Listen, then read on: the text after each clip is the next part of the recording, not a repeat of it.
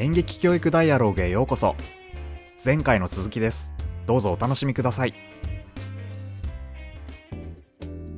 何がどうなるか分かんない。正解がないので正解がないものに共同して作っていくっていうこともそれも有効なのかなって気がいたしますね。確かに、はい。正解がないって確かにそうですね、まあ、比較的やっぱスポーツ系の部活だとやっぱあの勝ち負けであったり、まあ、全国大会まあ、野球部とかだとねそれこそ甲子園に出るっていうことが目的とか目的は明確だし、まあ、勝つために何をすべきかみたいなことが自然とこうタスクが整理されてそれを淡々とやるとかっていうのはあると思うんですけど演劇部っていう、まあ、その文化的な部活動に関して言うとそこのセオリーってあんまりあるようでなかったりしますもんね。年に1回全国に通じる大会があって、まあ、生徒のモチベーションとしては上を目指そうぜとか言うんですけど、うんうん。ただ実際やってるのは私は今申し上げたように応用高校演劇部はいろんな活動で年間多いと10公演ぐらいするんですよ。学校の中でも公演できますのでね。で結局まあ忙しいんですけど、大大会でどうするもあるんだけど結局公演やるのが楽しいということがあるみたいですね。なのでまああの公演っていう結果というか今やってるものの終わりうんうん結果うんに目指して、えーそれぞれ動いていくと。それがまあ年に楽しんで年に何回も何回もやるという感じですね、うんはいうん、だから大会で賞を取るっていうことよりは公演をやることが目的のよううなん。活動の仕方だったと思いますね。比較してみるとなんかいろいろと違いが分かりそうな気がしてきたんですけれども例えば、まあ、スポーツ系の部活動だと、まあ、上下関係、まあ、先輩後輩の関係が割と厳しかったりとかして、まあ、ましてやそのニュースで問題視されるようなこととかも起きてたりするじゃないですか。でも演劇部に関してはそういうこう上下関係で揉めるとかトラブルがあったっていうことはこれまでになんかあったりしましたか？あの人間関係で揉めるのはしょっちゅうですね。上下関係が原因というよりは人間関係ですね。あの今までやってきてトラブルがなかった演劇部は2人しか部員がいなかった時だけですね。あとは常にトラブルがありましたね。そうか。上下関係ではないのか、はい。逆にでもトラブルがあった方が あの公演自体は面白くなったりするんですよ。ああでもそれすごくわかりまはい。す、なるほどあのすごく仮説なんですけどお互いにその部員さんたちはお互いにその自分たちの居場所を確保したいと思ってその部活動に参加してくれているので、自分がやっぱ心地よくないと思ったことに関してはかなりやっぱ反抗反発は当然するわけででうん。ちゃんとそこでこう自己開示してくれるからこう反発が起きるっていうのはなんかありそうかなと思いました。あそうですね。それぞれ気持ちのいい場所の価値観が違うのではい。違うそう違う人が一つの狭いとこにいるのでたくさん。それはトラブりますよね。そうですよね、はい。でそれでもなんか一つのものを作んなきゃいけないと作んないと部下部としての存在意義ないですから。っうんうんうん。ていう状況になってるのが演劇部ですかね、はい、スポーツ系の部活とかだとやっぱ目的がめちゃめちゃ明確だから全国大会に行かなきゃいけないからチームとしてもそういうのまとまりを作んなきゃいけないっていうところも当然なんか文化として出てくると思うのでなんかその自分の居心地を優先するよりかはどっちかっていうとやっぱ組織として勝つ。大会に出るっていうことによって自分のなんかこう欲求とかか感情みたいなものなんかこう押し殺しそうな気がするなと思ったんですけどその点で言うとなんかその演劇部って比較的なんか目的が個人によっているというか目的がかなりバラバラだから、なんでしょうね。その人間関係のトラブルの中で調整していくっていうことが発生してくんですかね。そうですねまあ価値観とか背景が全然違う人たちでそれをなんか抑えたり切り捨てたりするのではなくてうんうんうんといってお互いに顔を張ってるだけだと破綻するしかないのでそうですよね。うんうん。公演の日は決まってるしはいはい確かに。音響も照明も作っちゃってるしそこに向かってやるしかないっていう状況でなんとかやっていくと。はい。で結局はい終わってみればそれが楽しい。そうですよね。振り返ってみたらね。はい。ええそういう感じだと思います。舞台本番があるからっていうその締め切りがあるって結構大きいですね。そうですね。はい。その時にはだってあの舞台上でもめちゃめちゃ仲いい役になってるかもしれないそうですね。大嫌いな人同士が抱き合ったりするかもしれないし、ね、はいそうですよね、もう来たり来なかったりが多いんですけども、はい。最終的には代役を立てて代役が翻訳になっちゃったりするので、ああはい、はい。でもうなるべく来なくても切らないようにはしてったんですがさすがに本番の直前まで行ってこないとダメなので、ああはい。そこはもう切っちゃいますよね。ああなるほど。あそういうこともあったんですね。そうそうそうはい。それしょっちゅうあります。はい。あしょっちゅうあったんしょっですかちゅうあります。はい。ええそれはそれで大変だ役が変わる。まあだからエチュード方式がすごいんですけども。確かに、はい。へだまあでも結構きっちりきっちりやってる体育会系演劇部なんてのもありますのでえ、あそうですよね。そ学校によってね。はいそこだとやっぱり何回も23回来ないともうお前が降りるみたいな風になるんでしょうけど、うんうんうんうんそれはやらずに、まあ、来ないには来ない理由があるので、うんうん。まあ、さっきの関人間関係性が一番大きいんですけどね。うんうんうんはい。うんでまあギリギリまで待ってでもずっと待ってると破綻しちゃうので、うんうん。まあ、ギリギリではしょうがない整理するけどもそこまで待って何とかしていくとういうん感じでやってましたね、あまり演劇的な指導は何もしてないですね。はい。はい。はい、あーでもなんかすごくなんか見えてきました。あのある種その大人になってから演劇をやっぱしっかり学ぼうとか、まあ、当然そのプロの俳優でデビューしようとかテレビに出るとか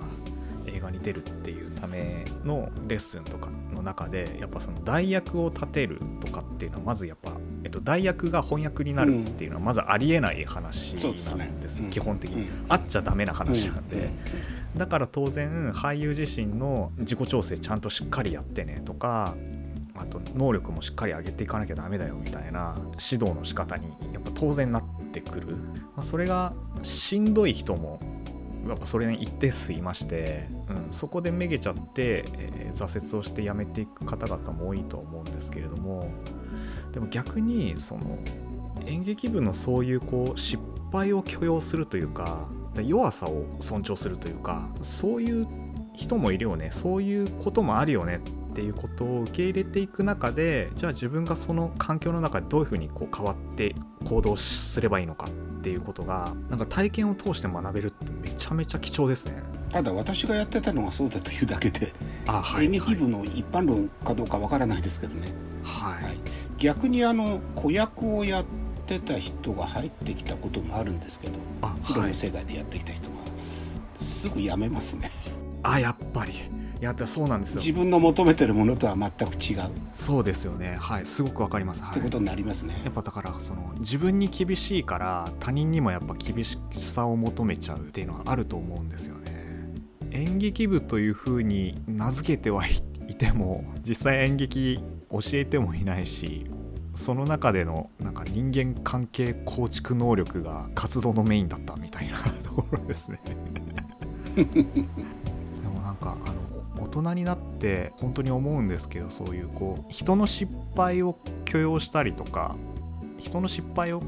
とか弱さとかをカバーしてで自分がどういう風に行動していくかって、まあなかなか取れない人多いような気もしていて私も結構そこ、うん。ちょっと言語化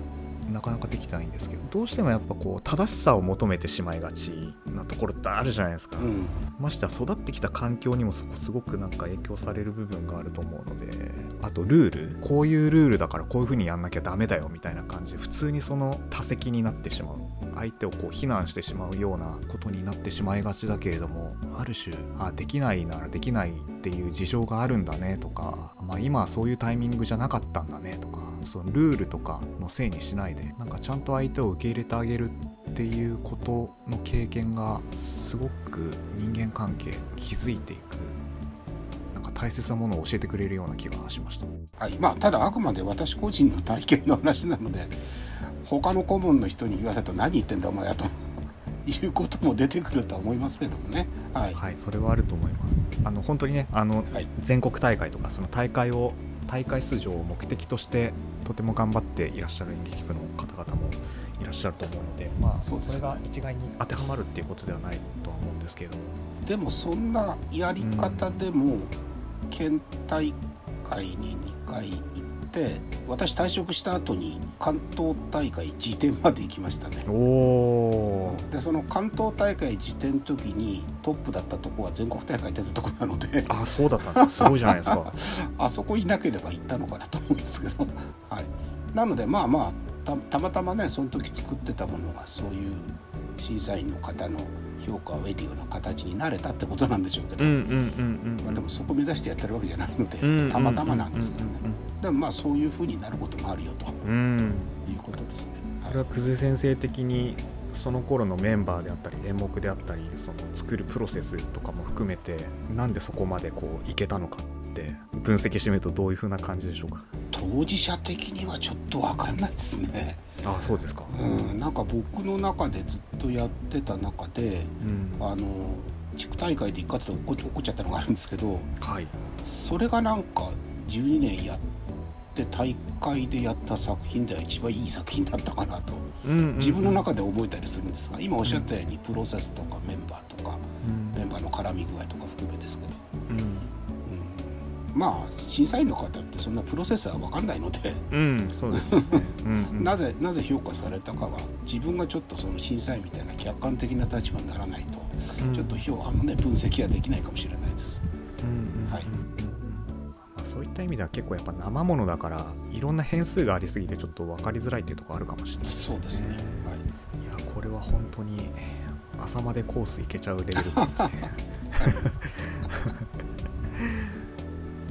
がとうございます。あこちらこそありがとうございます。最後にですね、はい。えーちょっと確信めいたご質問をさせていただきたいなと思うんですけれども、あの2つ久世先生にあの聞きたいことがあります。まず1つはですね高校生が演劇を体験することでどのような学びがあると思いますかという問いですね。でもう1つが久世先生にとって演劇の魅力や価値は何だと思いますか。この2つの質問をちょっとさせていただいて締めに向かおうかなと思うんですがまずはい。最初の方ですね、高校生が演劇を体験することでどのような学びがあると思いますか？わかりました。それは、はい。あの要するに演劇教育って何ですかってことになってしまうので、うんうんうんそれこそ朝までコースで話しちゃうんですけどそういうわけにはいかないのでまあ3つ挙げると、はい。1つはコミュニケーション。コミュニケーションってあのプレゼンとかディスカッションとかって意味ではなくて共同して何かをやっていけるって意味でのコミュニケーショはい。ンのツールになるということ。とはい、で今までの演劇教育ダイアログでもいっぱい出てきましたけど、うん、演劇でしか学べないコミュニケーションノンバーバルコミュニケーションですね、うんうんうん。はい。身体性って言いますか？それは他のものでは学べないので、うん。そのことと。うん。あと演劇って基本に遊びなのでごっこ遊びですから、うんうんあのごっこ遊び自体に非常に教育的な価値が意義がありますので、うん。うんはい、そのことと。コミュニケーションノンバーバルコミュニケーション遊びであるっていうところがうん。一応学びになるのかなというふうに思いますちょっと省略しすぎて分かりづらくて申し訳ないですがいやいやいやめちゃめちゃもうこのワンテーマ一個ずつ掘り下げたいですね。すいませんこれあのまたお声かけさせてください。あすいません、はい。ちょっと今日今回はあの深掘りしませんけれども、続いて、えー、久世先生にとって演劇の魅力や価値は何だと思いますか？ちょっとあの前半の内容と被るところあはい、るかもしっていうかまあ僕という教員という立場ということになると思うんですがはい、あの必ずファシリテーションが要求されますのでうん。なんかあの決まったマニュアルに従ってやっていけるものではないので。うん。でちょっと教育行政批判になっちゃうんですけど今授業内容があの普通の授業ですよ。なんか上位啓達で1から10まで決められるような傾向が年々強まってるように思いましてはい。これどんどんいっちゃえば先生いらなくて AI でいいじゃないかと。あいうふうーにもなりかねないんですね。はい。まず演劇を教えると言いますかね一緒にやっていくのは AI じゃ絶対できないですから、うん。はい、ファシリテーションしていくのは、そういうことがあの魅力や価値ではありますね私にとっては。AI で教えられないようなことを、まあ、演劇にはあると。それの一つとして、えっと、演劇にはそのファシリテーションの能力っていうものが必要になってくるので、まあ、そういったところが演劇の魅力であり価値であるというふうに考えていらっしゃるというとあそうですね。はいえっと、久世先生が言うそのファシリテーションっていうのはもうちょっと具体的に言うとどういったところを指すような感じのイメージですか？例えば、い。さっき言った話の流れで言うと芝居を作ってますと。でその A という役の子が延々と出てきませんと。でしょっちゅう B という役の子が代役でやってますと。うん。でもう本番まで2週間くらいですと。うん。じゃあもう B を翻訳にして A を切っちゃおうかとあはい。でも A1 週間経ったら出てきましたと。うん。じゃあこの A って子をどこに入れるんだとかうん。あるいは A をまた元に戻してその B っていう子をどこに持っていくんだとかっていうのはその場のいろんな空気感とか人間関係とかあの作撃してる進行状況とか全部関わってくるんじゃないですか。はい。でマニュアルがあるわけじゃなくてその場でどういう状況にすればこの芝居がうまくいくか。芝居がうまくいくかっていうのはこの演劇という場での生徒の関係性がうまくいくかっていうことになるんですけどうん。そこを見ていくのがファシリテーションかなと。なんかの方程式ではできないですよね。確かに。なるほど。しかもその個々のケースだったり、まあ、そのひ人同士の中での関係性もそうですけど全然その時その時全然違いますもんね同じ事例なんか全くないですもんね。そうですね。はいそれは間違いなく AI にはできないですね。型化できないですよね。そうですね。確かに、まあ、久世先生の場合はその、まあ、演劇部の顧問というあの立場でいらっしゃるので、はい。そこの要素がかなり強いのかなっていうふうにあのお話を聞きながら思ってたんですけど演者同士でもやっぱそういうことを気にする背景はあるなとは思いますし、あめちゃくちゃありますよね。ね、はい。そうですよね、ええ。当然やっぱ相手役変わらずは結構大事だし ましてや自分がこれまでねあの サポートで入ったのがいきなりなんかやっぱ主役にならなきゃいけないとかだったらセリフ量も変わるしみたいな。やっぱ全体でやっぱこう動いてケアしていくっていうところの中でファシリ能力っていうのはメインでやってなくてもファシリ能力っていうのはやっぱ考えてるところありますね。確かにね。演出なんかできないんだけど一応演出家は決めてんですよ毎回。はい。演出役の生徒。ただまあなんか整理することぐらいしかできないんだけどはい。でまあ僕の仕事は演出家を演出するとかいつも言ってはい。やってましたね。演出家を演出する。はい。はい。がそれのファシリテーションみたいなことです。そうですよね。い。やめちゃめちゃ深い。これ他の仕事とかでこういうこと学べんのかな？人と関わる仕事だと強弱あっても必要なことになってるかなと思いますけどね。そうですよね。はい仕事になるとやっぱ失敗できないとかお金がすごくやっぱあの、まあうん。コストの面ですごくやっぱリスクが出てきてしまうので、